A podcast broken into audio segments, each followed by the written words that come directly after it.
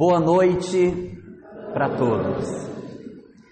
É com muito prazer que nós estamos hoje aqui para conversar um pouco sobre uma das questões mais interessantes que a doutrina espírita possui, que são os aspectos referentes à vida, a como é que a vida se manifesta conforme as obras espíritas nos oferecem em seus livros.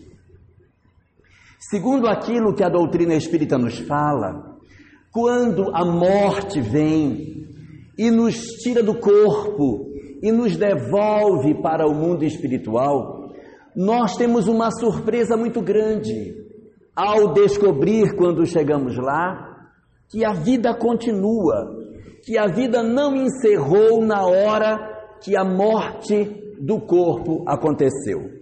Essa é uma das questões mais fortemente debatidas, discutidas e apresentadas dentro das obras espíritas, exatamente pela possibilidade que isso nos oferece de enxergarmos a vida por outro ângulo bem diferente daquele que nós enxergaríamos se nós imaginássemos que a vida terminasse ali, quando se fecham os nossos olhos coração para de bater e nós damos por encerrada a vida física.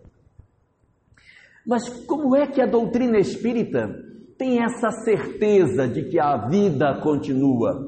Como é que a doutrina espírita sabe que existe realmente vida, que existe vida após a morte, que a vida se desdobra para além do túmulo? Essa verdade que a doutrina espírita defende ela não decorre de questões filosóficas ou de raciocínios que se faça simplesmente deduzindo que provavelmente isso deva ter acontecido. Esse conceito da imortalidade da alma, da sobrevivência da alma ao corpo, ele decorre das experiências que são feitas a partir dos fenômenos mediúnicos aonde é possível você ter o contato com os espíritos após a morte. Quem de nós nunca ouviu falar ou experimentou por si mesmo a experiência de ouvir um parente que já desencarnou? Ver alguém que era seu conhecido e que aparece depois da morte para você sonhar com alguém que já partiu, trazendo informações que não era possível que se soubesse, porque foi no sonho que se teve conhecimento de determinadas informações. Quem de nós já não viveu experiências em si ou com alguém tão próximo, nos falando da imortalidade da alma e da própria sobrevivência do espírito à questão da morte? As reuniões mediúnicas nas casas espíritas estão fartas de relatos do encontro do homem com a realidade espiritual, em que é possível encontrar as pessoas, falar com esses espíritos. E as cartas que muitas vezes eles encaminham aos seus parentes, contando detalhes de como aconteceu, citando parentes que não conheceram em vida, dando detalhes que somente se fosse aquele indivíduo realmente após a morte é que nós poderíamos ter a informação de que aquilo de fato aconteceu. São esses fenômenos apoiados na experimentação científica, apoiados no fenômeno real e prático que trazem à doutrina espírita o convencimento, a crença, a certeza de que a vida passa para além das fronteiras da morte, ou seja, a vida continua. E quando se fala que a vida continua, é porque a vida continua mesmo. A vida ela não simplesmente um, dá a nós a condição de existir após a morte. Nós não só existimos, como vivemos após a morte. Não existe para a doutrina espírita apenas a ideia de que a gente sobreviveu à morte. Não! Segundo o que o Espiritismo diz, a vida continua, ou seja, a vida prossegue nós iremos prosseguir no mundo espiritual. E o que é que a gente recolhe de informações sobre esse aspecto dessa nossa sobrevivência, dessa nossa chegada ao mundo espiritual e de todos os desdobramentos que as obras espíritas nos trazem sobre essas questões? Nos dizem os espíritos, num capítulo interessantíssimo da doutrina espírita, que quando nós chegamos ao mundo espiritual, nós não iremos encontrar um tribunal que nos julgue. Nós não iremos encontrar um grupo de pessoas que vão estabelecer uma sentença sobre as nossas vidas e determinar se nós seremos ou não almas felizes ou não. Segundo o que a obra doutrinária nos coloca, o nosso juiz é interno. O juízo pelo qual nós iremos passar reside dentro de nós ele não está do lado de fora. E é esse juiz interior chamado de consciência, descrito na questão 621 do Livro dos Espíritos, que vai apontar para nós quais os nossos erros, quais os nossos acertos, aonde a gente acertou mais, aonde a gente acertou menos. Como se nós chegássemos no mundo espiritual com duas malas na mão: a mala das nossas boas obras e a mala das nossas obras que não foram assim as mais recomendáveis.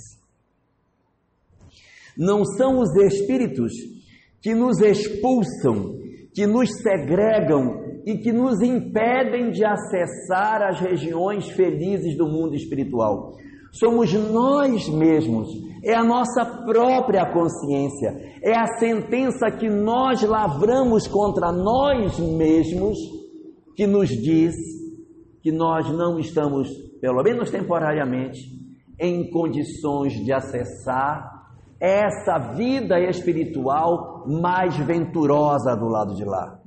Não haverá, segundo o que diz o Espiritismo, alguém para anotar e dizer: olha, em 1970, quando você estava na casa da sua mãe, você fez uma coisa errada lá. Não há o anjo anotador para ficar lembrando do que você fez e depois somar, tirar uma média. Não, você vai ficar com uma nota 7,5. Com 7,5 você vai ficar aqui. Não, sou eu de mim mesmo.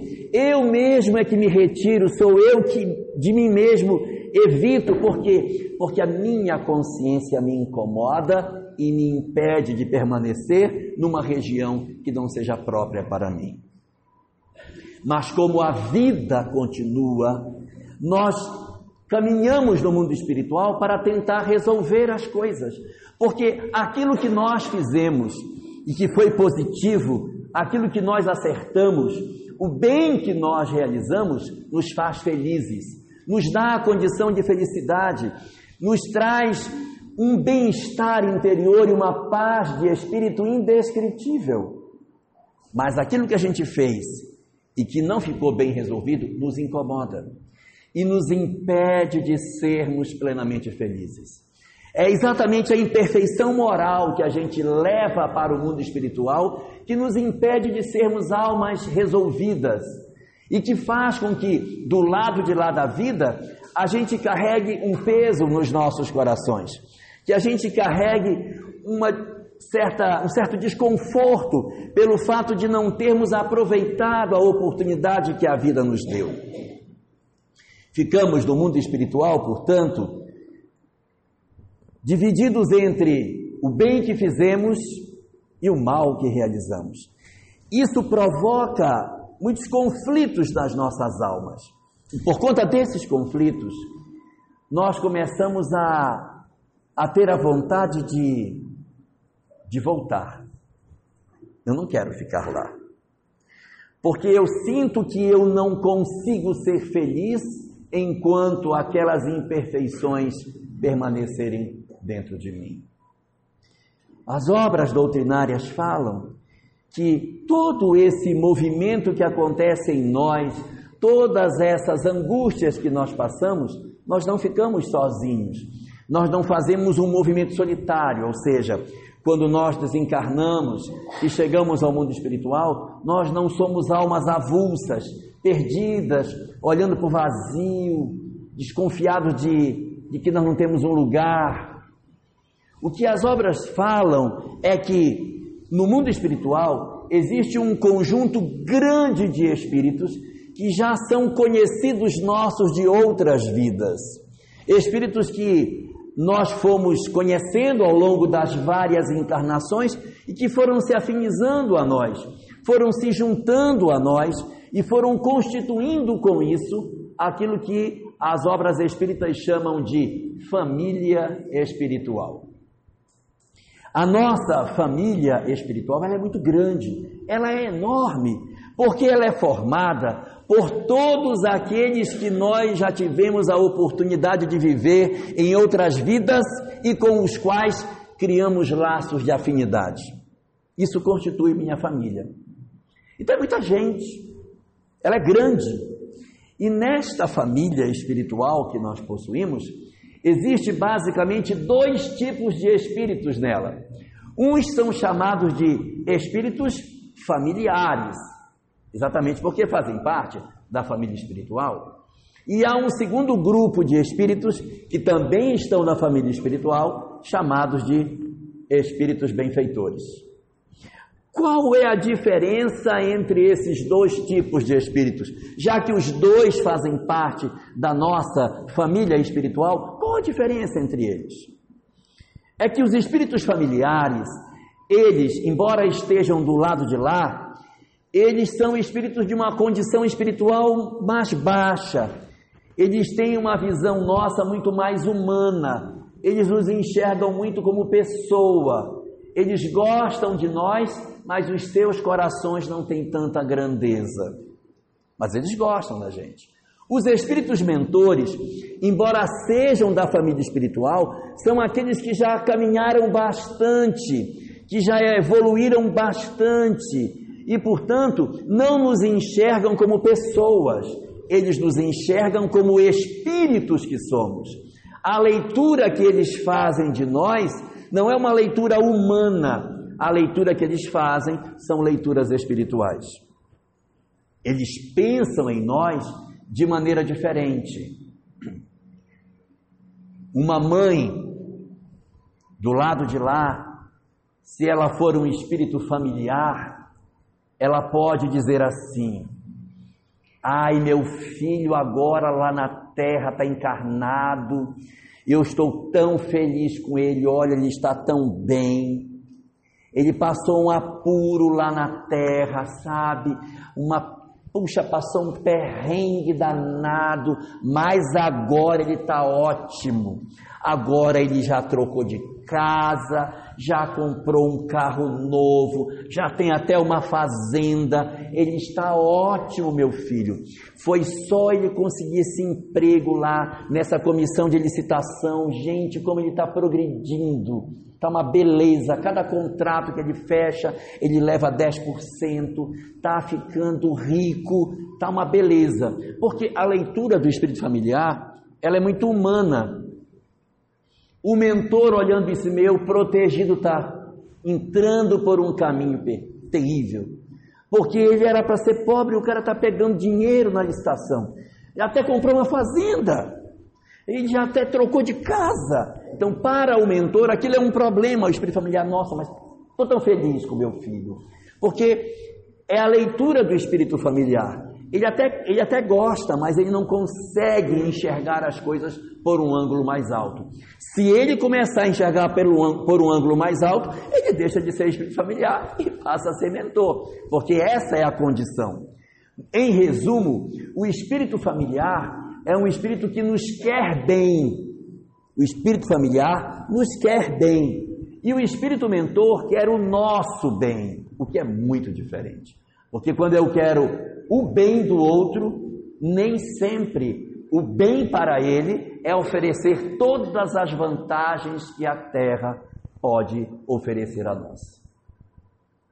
Então são esses espíritos que estão vinculados à nossa história, que dizem para nós assim: calma, você foi à terra, fez muitas coisas boas, mas também cometeu alguns deslizes, mas a vida continua. Nós vamos organizar para que você possa continuar. Nós vamos redesenhar uma, um retorno seu à vida corporal. Nós vamos devolver você ao mundo físico.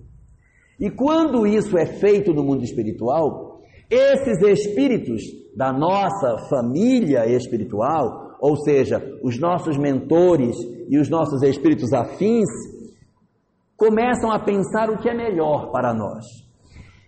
E a depender do meu grau de evolução, se eu sou mais evoluído ou menos evoluído, se eu sou mais evoluído, eu vou opinar mais. Se eu sou menos evoluído, eu vou opinar pouco. E se eu sou muito ruim, não vou opinar nada.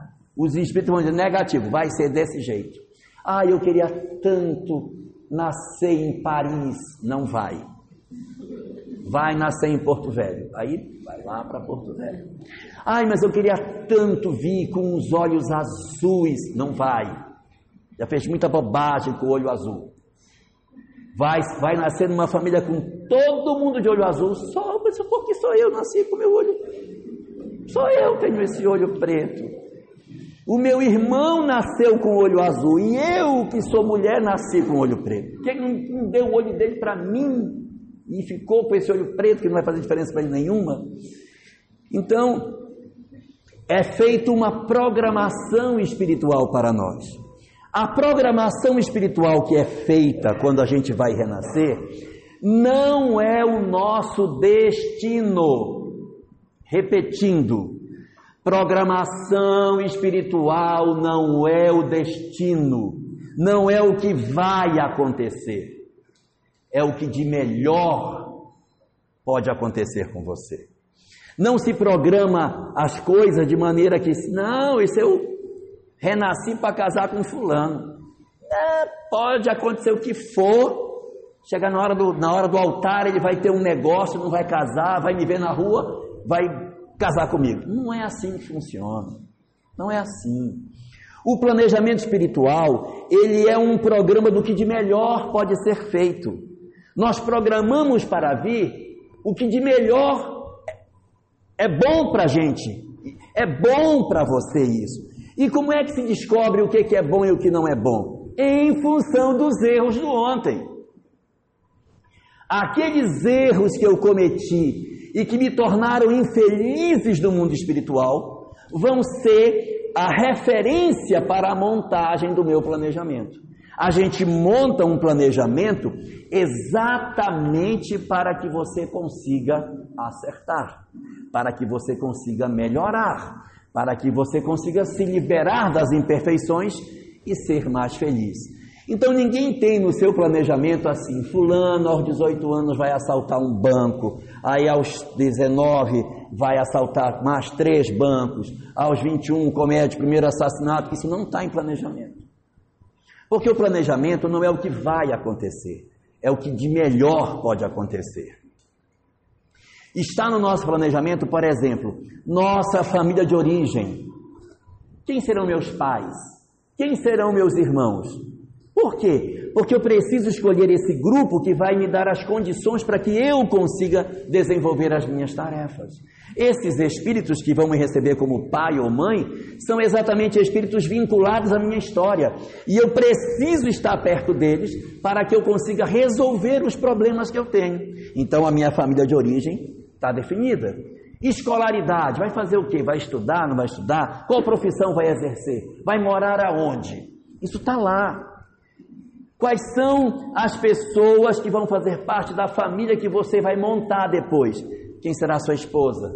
Quem serão seus filhos? Já está desenhado. Vai casar? Não, não vai casar. Você vai nascer e não vai casar com ninguém. Essa é, é a condição. Ah, mas aí vai ser muito difícil, né? Eu nasci não casar com ninguém, não se preocupe. Vamos fazer você bem feinho, que você não tem risco de não cumprir a programação. Então aí a pessoa vem, às vezes castigadinha, exatamente para poder não sair do planejamento.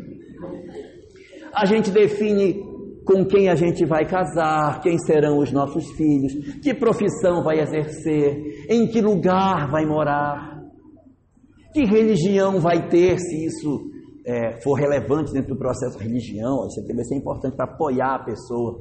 Que provas a gente vai enfrentar? Ou seja, que experiências vão acontecer de novo, porque aquilo que eu fiz e que eu tropecei vai voltar. Tudo que nós fizemos e que a gente não deu boa solução, aguarde. Cena dos próximos capítulos. Aquilo que não foi bem feito, vai voltar. Se não voltar nessa, vem na outra. Mas todas as soluções equivocadas que a gente tomou, elas voltam. Elas voltam. Por quê? Porque o objetivo da lei é que nós sejamos felizes. E enquanto eu carregar a culpa e a sensação do erro, eu não consigo ser feliz. Então eu tenho obrigatoriamente que reencontrar com a minha própria história. Eu preciso reencontrar com quem eu sou, qual é a minha programação, o que é que eu tenho para fazer. E aí fazemos essa programação e dizemos: Ah, meu Deus, mas e aí? Como é que vai ser? Eu vou nascer, vou esquecer tudo, vou ficar lá, e aí como é que eu vou saber? Que depois, quando eu chegar aqui, vão dizer: Ih, errou tudo. E não é bem assim. O que, que acontece? A programação é feita e esses espíritos que estavam junto conosco dizem assim: Nós estamos diretamente comprometidos com o sucesso da sua ida. Porque nós somos todos amigos, somos irmãos, e nós aqui estamos comprometidos com o sucesso da sua viagem. Porque se você der certo, nós vamos vir depois no embalo da sua ida, né? Porque se dando certo, o outro vem como filho, como neto, vai, vai ajudando para que os outros consigam. Então, nós iremos proteger você. Para quê? Para que você dê conta da da programação que você tem, para que você consiga cumprir aquilo que você veio fazer.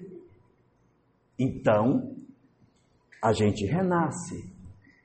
Aparentemente sem bula nenhuma. Meu Deus, eu não sei, menino nasceu, o que vai ser esse menino? A gente até olha o menino nascendo e diz, vai ser o que um menino desse?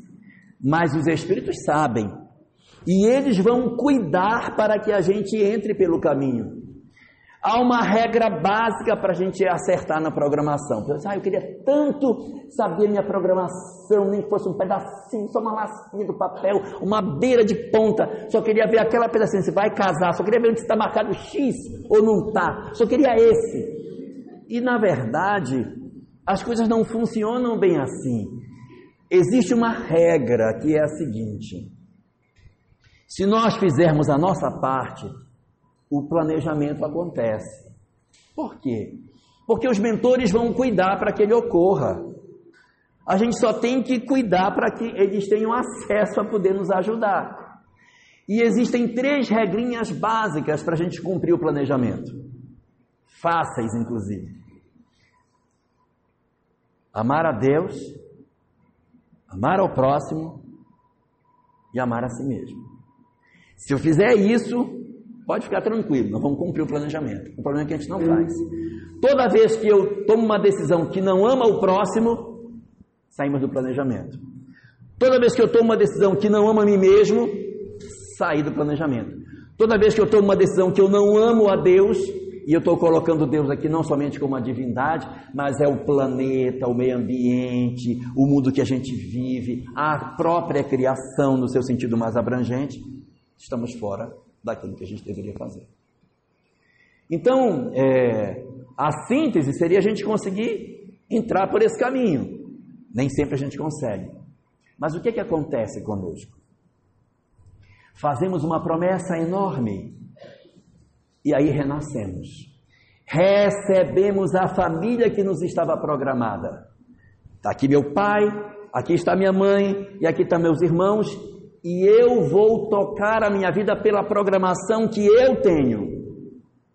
Quando eu estou com seis anos de idade, meus pais pegam uma briga e se separam. A partir daí, as coisas desandam, porque eu acabo ficando só com minha mãe, não fico com meu pai. A programação que deveria ser cumprida não vai mais, porque ele foi embora e eu fiquei sozinho ou sozinha, como é que vai ficar agora? O que, que vai acontecer? O que vai acontecer é que a gente não pode esquecer que a vida continua. Não interessa se o pai errou, porque o erro dele é o erro dele, eu tenho que cuidar do meu. A programação dele, ele tem uma programação, eu tenho a minha. Se ele errar, o erro é dele, agora eu tenho que cumprir a minha. Não vale espiritualmente, não vale eu dizer assim: sabe por que, que eu dei errado? Porque meu pai separou da minha mãe. Ué, e daí? A gente não pode transferir todas as responsabilidades das nossas vidas como se elas tivessem deixado de existir porque o outro não cumpriu com o papel que lhe era próprio. Porque senão eu assumo o papel de vítima e não me resolvo espiritualmente.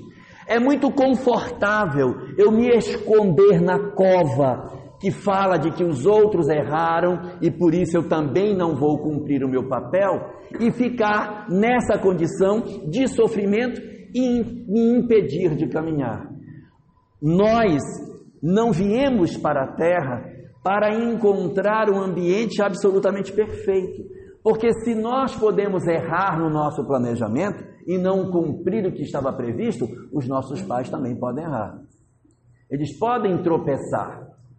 Quando nós vamos reencarnar, os mentores dizem: Você vai nascer deste casal.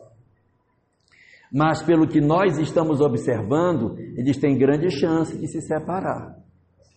Se eles continuarem juntos, vai ficar mais fácil para você cumprir a missão. Mas se eles se separarem, vai ficar mais difícil. Mas é possível que você faça. É possível. Não se torna impossível levar a coisa para frente. Mas nós muitas vezes transferimos as nossas dores para os outros e assumimos a condição de deixar com que a nossa vida não caminhe. A vida precisa avançar porque a vida não cessa nunca e nós temos que caminhar, avançar, ir para frente. Às vezes dói porque a gente tinha uma condição financeira melhor, tinha carro, tinha uma casa melhor. Meu pai separou, a gente foi morar numa casa menor, com dificuldade, agora não tem mais o que tinha antes, agora é de ônibus, a gente passa puro. É verdade, mas isso nunca impediu que as pessoas caminhassem pelo caminho correto mesmo que a gente tenha dificuldade financeira. Às vezes a gente tem muita ideia assim de que, ah, se for uma condição financeira muito difícil, Fulano não vai acertar. Quantos de nós tivemos vida difícil e nem por isso a gente errou o alvo? Então a condição financeira ajuda, mas ela não pode ser a condição imperiosa para que a gente consiga avançar. E a gente precisa seguir, passar dessas fases e ir para frente, porque novos desafios nos esperam. E às vezes a gente cresce, se torna adulto e não encontra o amor da nossa vida. Ai, eu queria tanto alguém que dissesse no meu ouvido que me ama. Ai, eu queria tanto acordar de manhã com um café da manhã na minha mesa, na minha cama, e a pessoa dissesse assim: Olha, este café da manhã fui eu que fiz, fui eu que comprei o trigo, pilei o trigo, fiz a farinha, depois eu fiz o pão, esse pão aqui feito com a minha mão, essa goiaba fui eu que subi na árvore para tirar, para fazer o suco de goiaba. Fui eu que preparei, porque eu amo você. Você é a razão da minha vida. E a gente às vezes não encontra pessoas que, que façam isso. Às vezes se acha. Pessoa que liga, é, o café da manhã chegou aí, mandei o café da manhã para você, chegou aí. Mandei, mandei, mandei o mais caro aí para você, chegou aí. Então, às vezes a gente encontra um que pelo menos manda, às vezes nem manda, mas tudo bem, né? Tem uma poesia do Carlos Drummond de Andrade que ela trata um pouco dessa questão. Não é exatamente assim, a poesia não é exatamente o jeito que eu vou falar, mas ela é mais ou menos assim. Está cheia de erro, mas é para a gente entender o sentido dela.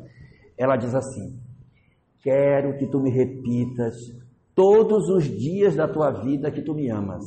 Na verdade, quero que tu me digas isso de hora em hora. Ou melhor, de cinco em cinco minutos, eu quero que tu me digas que tu me amas. Não, eu quero que tu não pares de falar. Eu quero que tu digas que tu me amas, que tu me amas, que tu me amas, que tu me amas, que tu me amas, que tu me amas, sem parar de falar. Porque quando tu falas, tu me convences. Quando tu calas, me vem a dúvida. Já pensou? Você vê com uma pessoa atrás de você, eu te amo, eu te amo, eu te amo. Porque se a pessoa parar de falar, não me ama mais. Porque não, não falou, não me ama mais. E às vezes a gente embarca nesse modelo e porque a gente não encontra esta pessoa, que é difícil de encontrar, a gente vai encontrar isso naquele filme Uma Linda Mulher, o Richard Gere indo buscar, não é? A, esqueci o nome dela. Julia Roberts, muito vocês assistiram. Indo buscar a Julia Roberts, né? Aquela coisa linda. O cavaleiro veio salvar. Então, é, mas aquilo ali nem sempre é assim. E a gente às vezes se, se torna infeliz porque nós não encontramos o amor das nossas vidas e coagulamos a nossa vida. Mas a vida tem que continuar, gente. A vida continua, independente dos dramas que a gente tenha, porque nós temos muita coisa para viver, há muita coisa para realizar. E se de repente a gente não encontrou o amor da nossa vida, esse pode ser o calo pelo qual eu reencarnei. Às vezes eu digo, ah, eu queria tanto encontrar alguém. Não, mas a programação já é para não encontrar mesmo, minha filha. É para não encontrar. Por quê? Porque foi esse o programa que foi montado lá atrás. Se você cumprir direitinho amor a Deus, amor ao próximo, amor a si mesmo, e o cara não aparece, desconfie. Desconfie. Já botou na internet. Aceite esse compromisso com homens de 18 a 70 anos, de qualquer nacionalidade, para compromisso não apareceu ninguém. Desconfie, tem alguma coisa que está faltando. Às vezes a nossa programação está por aí. E há outros que conseguem encontrar o amor da sua vida, vivem uma experiência de casados e quando chega num certo momento, o casal separa. E a pessoa diz: Minha vida acabou. Minha vida acabou porque ele ou ela, sei lá, era a razão da minha vida. Eu não tenho mais coragem de colocar a minha cara na porta, porque se eu colocar a cara na porta, a mulher é separada ela. Ela é separada. Não prestou. Essa daí tem defeito, porque até o marido largou. E aí a gente assume para si uma culpa que né, às vezes nem é nossa. Às vezes quem fez a bobagem nem fomos nós. E nós queremos, de certa maneira, trazer toda a culpa do mundo para as nossas costas. Cada um responde pelas questões que lhe são próprias. Ninguém responde pelos erros dos outros. Cada um responde pela sua própria obra, por aquilo que fez efetivamente. E a gente fica às vezes, ai meu Deus, deu errado. A nossa responsabilidade na vida não é que o meu parceiro acerte, quem tem que acertar é ele. Eu tenho que acertar e também tem que acertar. Mas quando ele erra, eu não posso trazer para mim responsa responsabilidades que são dele. As dele são dele e as minhas são minhas. E nós, às vezes, arrastamos uma cruz miserável nas costas, gemendo. E há pessoas que dizem assim: não, eu vou levar este casamento até o final, porque depois que eu desencarnar, eu não quero ver ele nunca mais na minha vida. Então eu quero evoluir o máximo, que quando eu desencarnar, você parece um foguete, e ele vai ficar, e eu ainda vou ficar gargalhando, subindo e gargalhando, dando tchau. Isso não vai acontecer. Isso não vai acontecer. No livro Atravessando a Rua, tem um caso interessante. Conta a história de uma mulher super dedicada à casa espírita, extremamente operosa, fazia tanta coisa, estava sempre no centro. Nossa, e ela fazia um trabalho extraordinário. Ela só tinha um problema na vida: o antipático do marido dela. Marido péssimo, horrível. Mas ela hum, foi levando, foi levando, foi levando. 40 anos até que ela desencarnou. Quando ela desencarna, o mentor chega e a recebe no mundo espiritual e diz: Meus parabéns. Você fez um trabalho maravilhoso, você fez isso. E ela, sentindo o máximo, Você fez isso, você fez aquilo, você fez. Nossa, você foi extraordinária. Você foi uma coisa. Você tem méritos e mais méritos. E isso faz de você um espírito que tem condição de acessar coisas muito maravilhosas aqui no mundo espiritual. Mas tem uma coisinha que tem aqui que a gente precisa rever.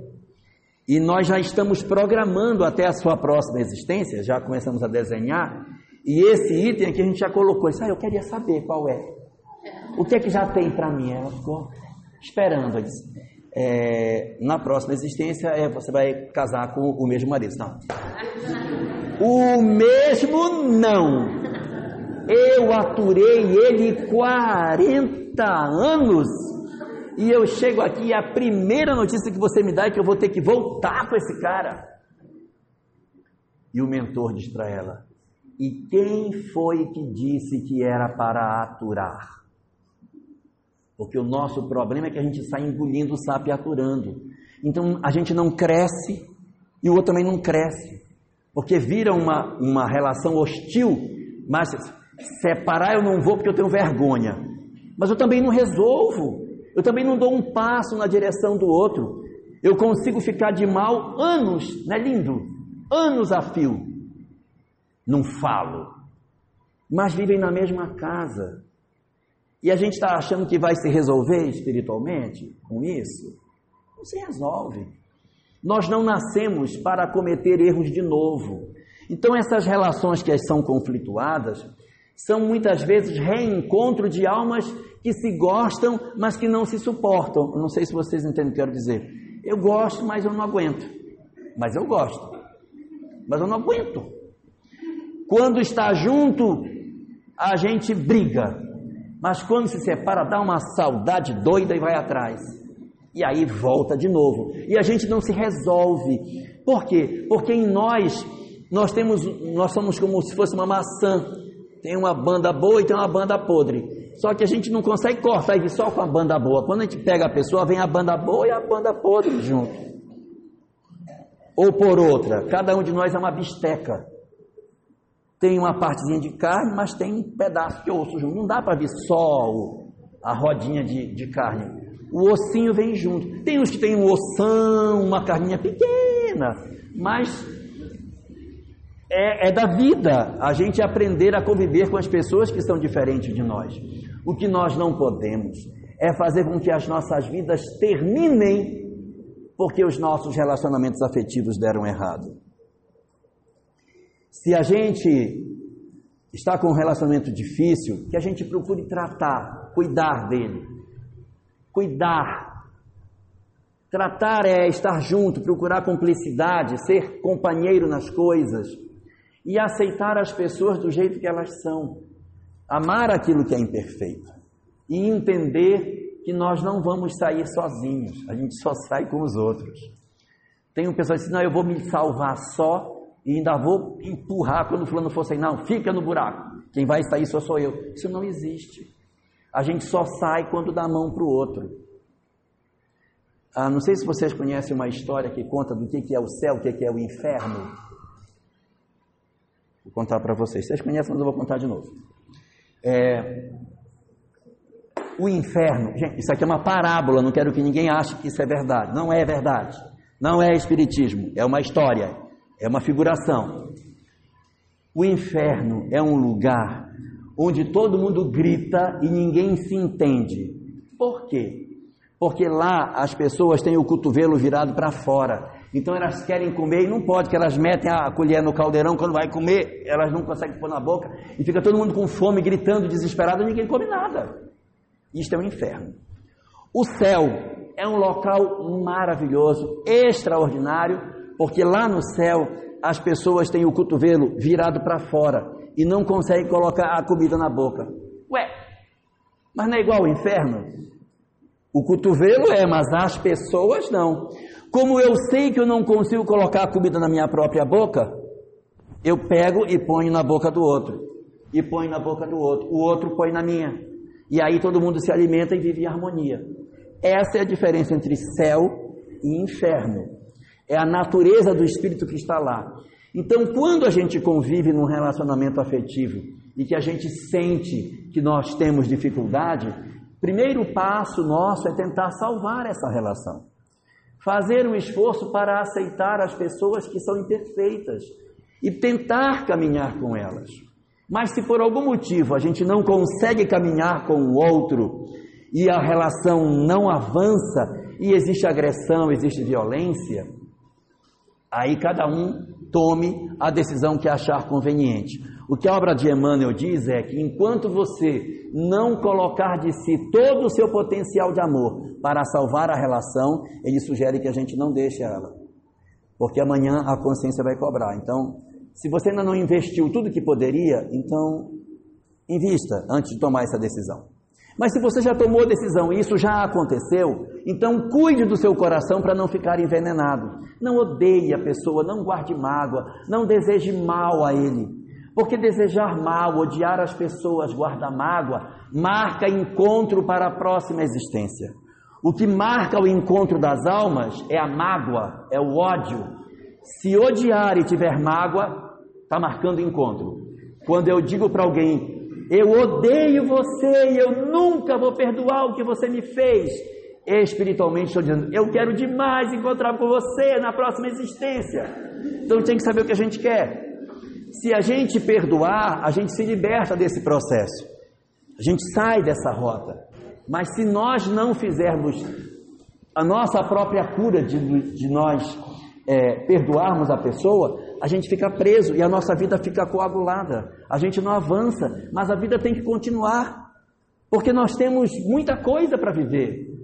E porque a minha relação afetiva não deu certo, eu tenho várias outras coisas para cuidar. Eu tenho meus filhos para cuidar, tenho minha vida profissional, tenho o meu próprio eu para cuidar. Eu não posso me autodestruir porque a minha relação afetiva ela acabou. Ou seja, existe na vida na terra uma série de dores, uma série de sofrimentos, uma série de angústias que os espíritos atravessam no curso da existência.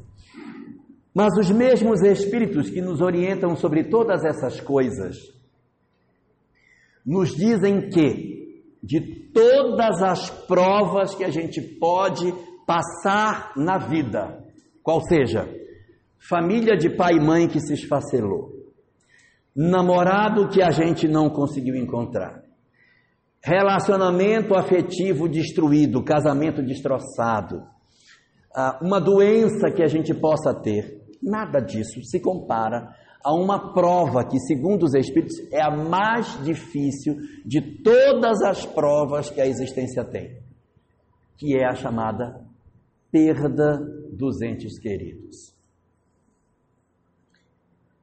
Você ter alguém da sua convivência, alguém que é seu amor, e você aceitar com que esse amor partiu antes de você, é muito difícil. Você aceitar a partida de um pai quando você é muito jovem e você aceitar seu pai e sua mãe, você está casado com alguém que você ama e você não poder mais privar da companhia do seu amor, é difícil e superlativamente você ter um filho e a morte vir e levar o menino. Perder um filho é uma prova tão dolorosa que diz-se o seguinte: quando alguém perde pai ou perde mãe, o nome dessa dor se chama órfão. Quando alguém perde esposo ou esposo, esposa, o nome dessa dor chama-se viuvez. E quem perde filho, como é que é chamado? É dor sem nome. É tanta dor que não tem nome. Então você aceitar o reverso da roda da vida, em que os mais jovens estão indo antes dos mais velhos, é muito difícil. E mesmo que o conhecimento espírita nos visite, ainda assim, você precisa ter muita resistência e muita força para superar essa dor. Os Espíritos trazem muitas informações para nós a respeito disso, para que a gente perceba que a vida tem que continuar. Porque corre o risco de nós perdermos os nossos filhos e implodirmos a nossa própria existência. Todos nós temos direito ao nosso luto, temos direito à nossa dor, e não é, não é correto, não é humano, não é razoável nós impedirmos a pessoa de sentir sua dor.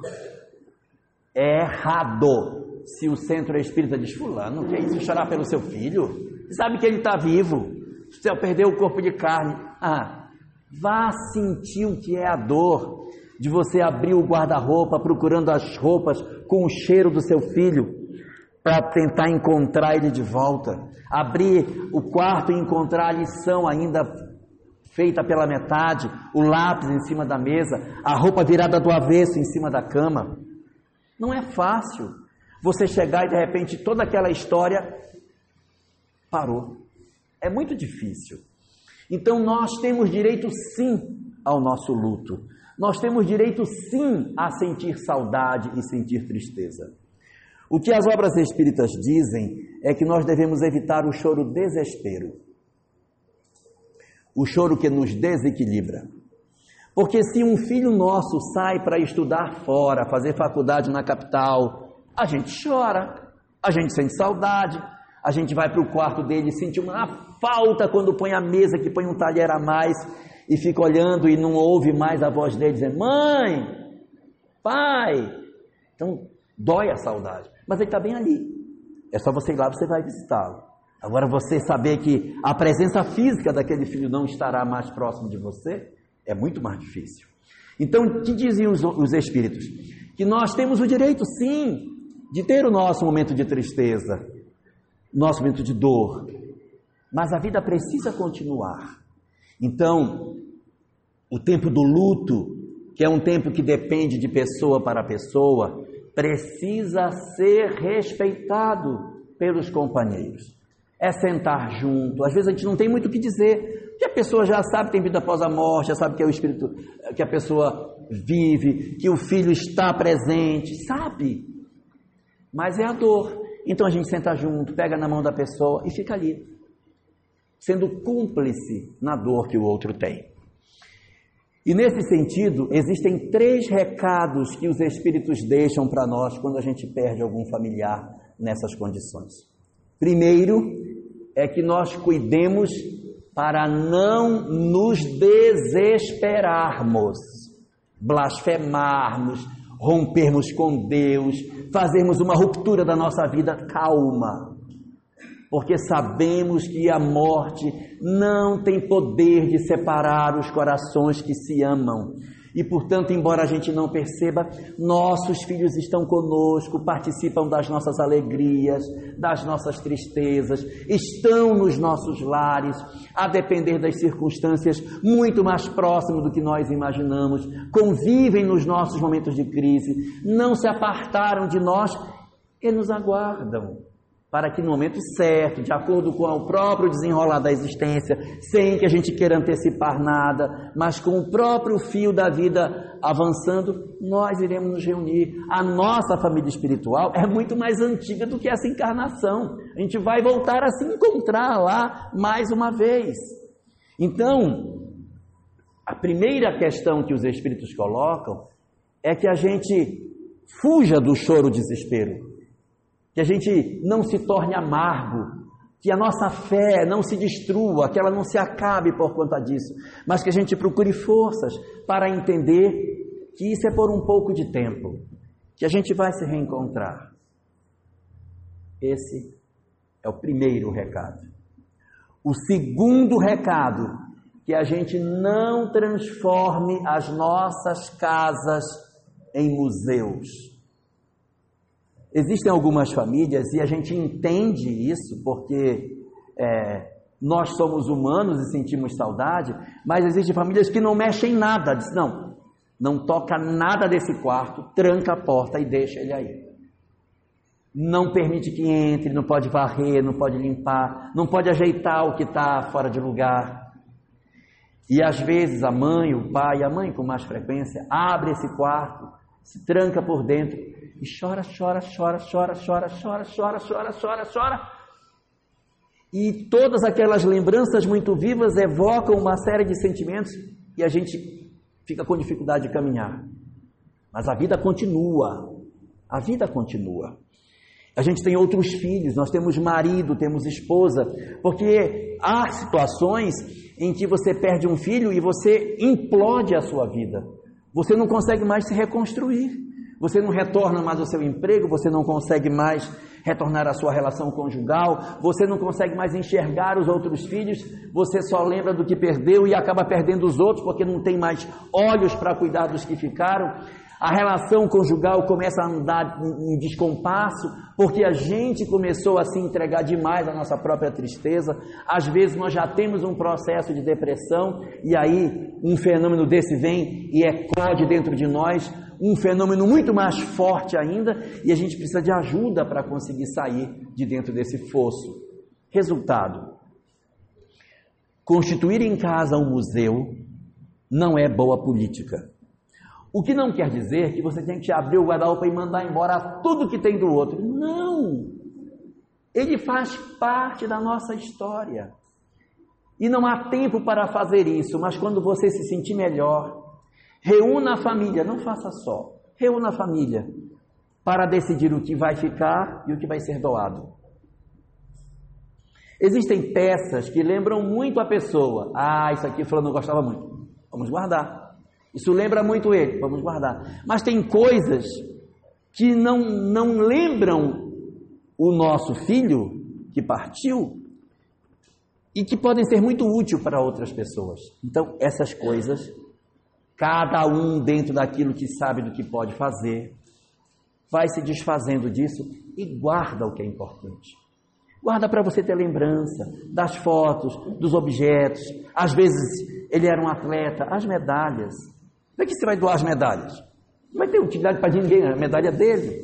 Mas as roupas, objetos que não fazem mais sentido guardar e que são úteis para outros, passar. Ah, essa peça de roupa que ele gostava, ele gosta, fica, guarda, como lembrança.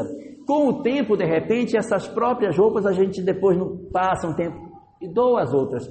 Isso a gente tem que respeitar o tempo de cada um, de cada um de nós.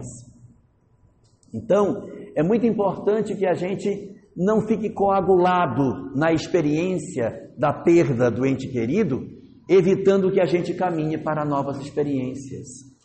E o terceiro e último recado que os Espíritos nos dão sobre essa questão é que a gente retome as nossas vidas.